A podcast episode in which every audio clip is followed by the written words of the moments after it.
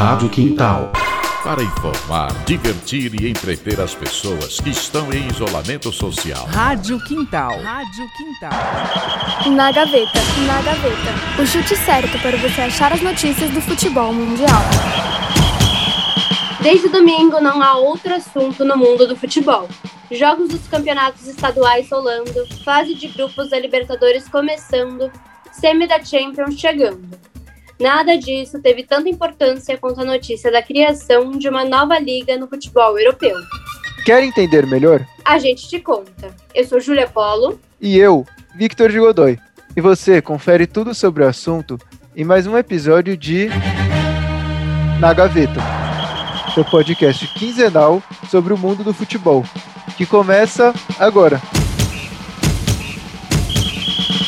No último domingo, 18 de abril, 12 clubes europeus anunciaram a criação de uma nova liga, a Superliga Europeia. Os clubes italianos Inter de Milão, Juventus e Milan, os ingleses Arsenal, Chelsea, Liverpool, Manchester City, Manchester United e Tottenham, e os espanhóis Atlético de Madrid, Barcelona e Real Madrid anunciaram a criação da nova liga em oposição à Champions League.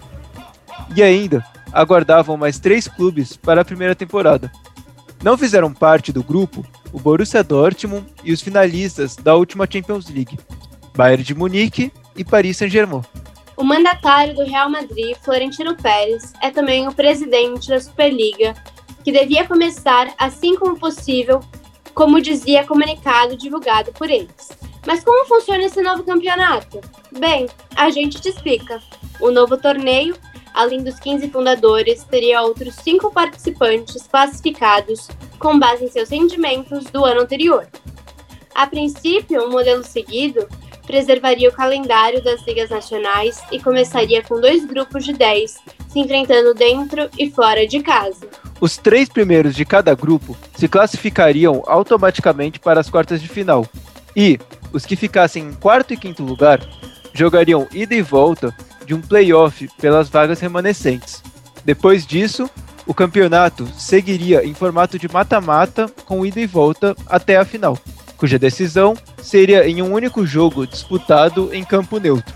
Quem não gostou nem um pouco da notícia foi a UEFA, que junto à FIFA fez diversas ameaças a esses clubes, entre elas de bani-los da Champions e de proibir os jogadores participantes da Superliga de jogarem também tanto a Copa do Mundo quanto a Eurocopa. Além, é claro, de punições financeiras aos clubes. Junto disso, segundo a Bloomberg, a Federação Europeia já prepara um aporte de 6 bilhões de euros para a remodelação da Champions em 2024. Muito dinheiro, né? Sim, realmente, muita grana, muita grana mesmo.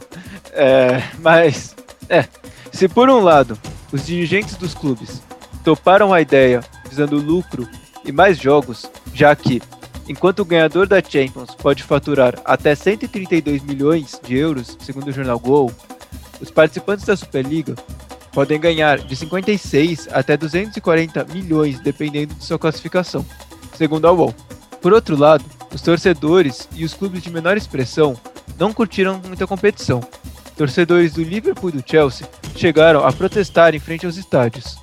Além de torcedores, jogadores e treinadores se manifestaram contra a criação do campeonato, como o treinador espanhol Pep Guardiola, que treina o Manchester City, que se mostrou contra tal formação, considerando-a injusta e sem critério quanto à seleção dos membros fixos, citando o fato do Ajax, tetracampeão da Champions, não fazer parte desse campeonato. Mas eles não foram os únicos adeptos do esporte de todo mundo foram até as redes sociais se colocarem contra a proposta. O assunto entrou nos trend topics de vários lugares ao redor do globo. Apesar da capa ser de 2017, ela nunca foi tão atual e por isso repercutiu muito de domingo para cá. Com todos esses ataques e, somado à pressão da imprensa, a Superliga anunciou sua paralisação. Todos os clubes ingleses que participariam da competição já saíram. E, junto deles, todos os italianos e o Atlético de Madrid, restando apenas o Barcelona, que depende da aprovação dos sócios, e o Real Madrid, que é quem de fato encabeça o projeto, uma vez que, como dito antes, o presidente merengue, Florentino Pérez, é quem comanda a nova liga. É bom lembrar que dentre os times que estavam na criação dessa nova liga e se consideram a nata do futebol, o Milan não se classifica para a Champions há sete anos, enquanto o outro italiano, Atalanta, vem chegando cada vez mais longe. Além disso, Juventus, Tottenham, Arsenal e Liverpool têm chance ainda de não se classificarem nessa temporada. Fazer um complô acaba se tornando mais fácil, e quem perde somos nós, fanáticos do esporte. E por hoje é só, pessoal. Esperamos ter esclarecido alguns tópicos dessa polêmica Superliga Europeia, que mal foi concebida e já respira por aparelhos. Espero que tenham gostado e encontre vocês no próximo episódio do programa Na Gaveta. O chute certo para você achar as notícias do futebol mundial. Casper no Quintal. Casper no Quintal é um projeto de voluntários e voluntárias do curso de jornalismo da Faculdade Casper Libero com a Rádio Web Quintal. Rádio Quintal. Fique em casa, mas fique com a gente. Seja consciente, por favor. Porque tudo isso passa, só não passa o nosso amor.